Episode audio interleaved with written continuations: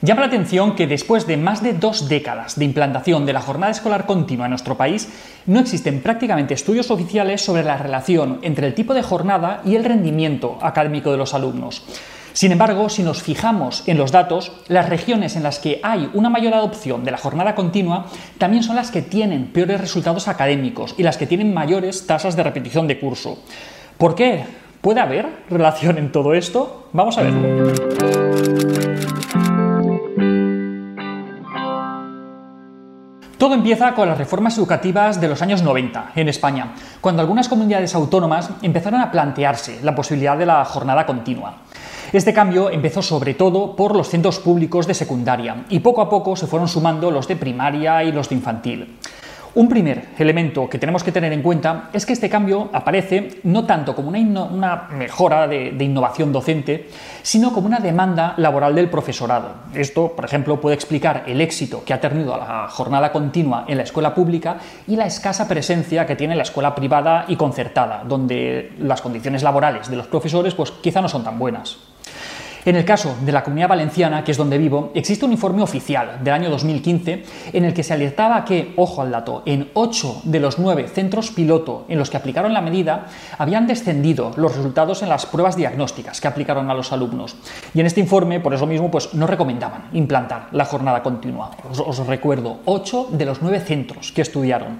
Y es que hay sospechas más que razonables que apuntan a una posible relación entre la jornada escolar continua y un empeoramiento del rendimiento académico de los alumnos. De hecho, así lo apuntan también trabajos publicados en revistas especializadas, el informe de expertos de la Generalitat Valenciana de 2015, un pronunciamiento del presidente del Colegio Oficial de Psicopedagogos y Pedagogos o incluso la Comisión para la Racionalización de Horarios Españoles. De hecho, desde esta comisión se dice que en general no hay datos concluyentes ni, ni un acuerdo en cuanto a lo de la jornada continua, que normalmente esta jornada es buena para los profesores, pero no tanto para los padres, y sospechan que para los niños pues tampoco va a ser muy buena.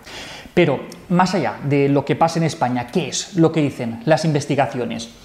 Pues en diferentes investigaciones se ha visto que el reparto de los tiempos en la escuela es tan importante o más que la cantidad total de horas que están los alumnos allí. Es decir, que la forma en la que se reparten estas horas es muy importante en los resultados académicos. Existen un montón de evidencias de que la atención de los alumnos no es igual a lo largo del día, sino que hay momentos de mayor y menor atención. Esta atención pues, va oscilando en función de los biorritmos que tienen los alumnos. Por ejemplo, alrededor de las 11 o las 12 del mediodía y alrededor de las 4 de la tarde, la capacidad de atención que tienen los alumnos es más alta, mientras que a las primeras horas del día y sobre la 1 o las 2 de la tarde, pues esa capacidad de concentración cae en picado. Pero no solamente eso, si es que a diferentes edades también se ven diferencias. Por ejemplo, con los adolescentes. Pues los adolescentes muestran como un retardo en las curvas de atención. Para ellos el rendimiento es mejor por la tarde que por la mañana. Y es bastante, bastante peor a primeras horas del día. Por eso, los que sois profes en los institutos, os sonará mucho la escena de a las 8 de la mañana los alumnos así que no pueden con su alma. Pues es que los biorritmos de los adolescentes son distintos al de los niños y al de los adultos. De hecho, como señalan en la guía esta que os estoy comentando y os lo leo textualmente, el tiempo de enseñanza que no se sincroniza adecuadamente con las necesidades y con las características del alumnado es en buena medida tiempo perdido, además de una pérdida de tiempo. Pues eso, el descanso largo a mediodía, esto es lo que implica la jornada partida, ayuda a manejar la caída en los niveles de alerta que estamos comentando, que pasan en este periodo de tiempo. Si utilizamos ese tiempo en clases, esto no es el equivalente a ese tiempo después del descanso, y es que después del descanso se puede volver nuevamente a mantener la atención, y el tiempo de clase verdaderamente puede ser tiempo de aprendizaje, no tiempo de calentar la silla, simplemente. Y es que se ha visto que concentrar tanto los horarios, que es lo que implica la jornada continua, perjudica más a quien más dificultades tiene porque se fatigan los alumnos más pronto. Entonces, los alumnos más brillantes podrían tener cierta ventaja para compensar los efectos de la fatiga y los estudiantes que tienen mayores dificultades se verían más afectados por el cansancio, con lo que al final la distancia entre unos y otros aumentaría mucho más. Esto es que los más capaces seguirían con buenos resultados, mientras que los que tienen más dificultades se acabarían hundiendo. Pero también tenemos que tener en cuenta que en nuestro país, en España, tenemos una carga lectiva bastante alta.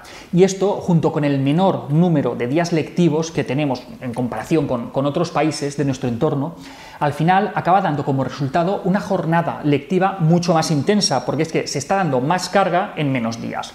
Además, aquí nos gusta mucho eso de recurrir a los deberes, las clases de repaso, profesores de apoyo, actividades extraescolares, por lo que al final esa carga es todavía muchísimo mayor. Pero como estamos viendo, esta carga mayor no acaba implicando una mejora de resultados, y ahí tenemos los informes PISA que nos lo señalan clarísimamente. ¿Y qué es lo que pasa en el resto de Europa? Pues que la jornada escolar continua es la excepción en Europa. De hecho, en estos momentos la tendencia es a implementar cada vez más la jornada partida. En Europa es muy frecuente la pausa larga para comer a mediodía y de hecho esta pausa se utiliza como parte del proceso de aprendizaje, por ejemplo, en cuestiones como la higiene, hábitos alimentarios saludables, reciclaje y, más cosas. Es que en el cole no solo se aprenden mates y lengua. En resumen, podemos ver que se defiende la jornada escolar continua en nombre de una mejora pedagógica, cuando las evidencias, cuando las analizamos, señalan justo lo contrario, y es que puede suponer un serio deterioro en el rendimiento de los alumnos, especialmente en aquellos que tienen menos recursos. Se defiende este tipo de jornada continua en nombre del derecho de los profesores a compactar su jornada. Y eso estaría bien, pero es que esta mejora laboral no puede hacerse a costa de la calidad del servicio que se está prestando y sobre todo cuando eso implica un prejuicio a los alumnos, según los datos que estamos viendo.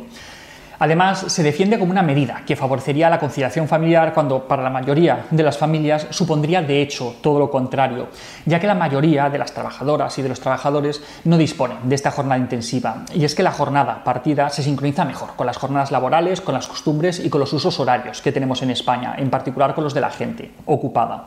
Por lo tanto, antes de adoptar este tipo de medidas, sería más que recomendable revisar cuál es la evidencia que existe al respecto y, sobre todo, tomar las decisiones en función de los efectos que esta medida pueda tener en los alumnos. Y hasta aquí otra píldora de psicología. Espero que os haya gustado. Si es así, no os olvidéis de compartirlo, de darle al like y de suscribiros al canal de Píldoras de Psicología en YouTube. Allí encontraréis muchos más vídeos sobre estos temas y muchos más vídeos, artículos y consejos en la página web albertosoler.es. Y recordad que ya tenéis a la venta Hijos y Padres Felices, una guía para disfrutar la crianza. Esperamos que os guste. La semana que viene, más. Un saludo.